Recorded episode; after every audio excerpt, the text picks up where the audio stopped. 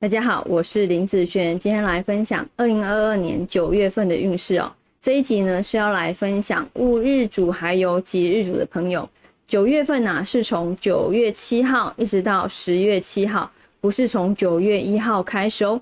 等一下我会依照财运、感情、工作、健康的顺序分享下去。第一个，我们先来分享财运的部分。这个月啊，财运其实没有很好，你会想要投资些什么？或者是好短期的买卖去赚价差，这个月啊有那种不容易掌握赚钱的机会，甚至容易抓到失误的机会哦。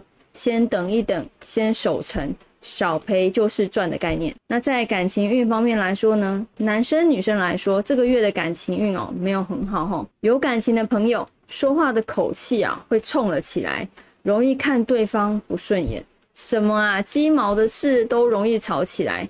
建议啊，你做你的事，他做他的事，哦，少开尊口为妙，以免啊，以免言者无心，听者有意，酸溜溜的话就不要再说了。那在工作运方面来说呢，这个月啊，工作运算是不错的哈。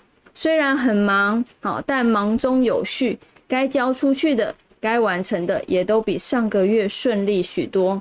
如果啊遇到有的同事不守时而延后你的工作效率啊，你可以大声又委婉的说出来，关心到对方交也可以哦。那在健康运方面来说呢，这个月啊健康要注意贫血、胃方面的不舒服、造血系统的问题哈，多吃一些像橘子、苹果、南瓜或是豆花，这些都会有帮助哦。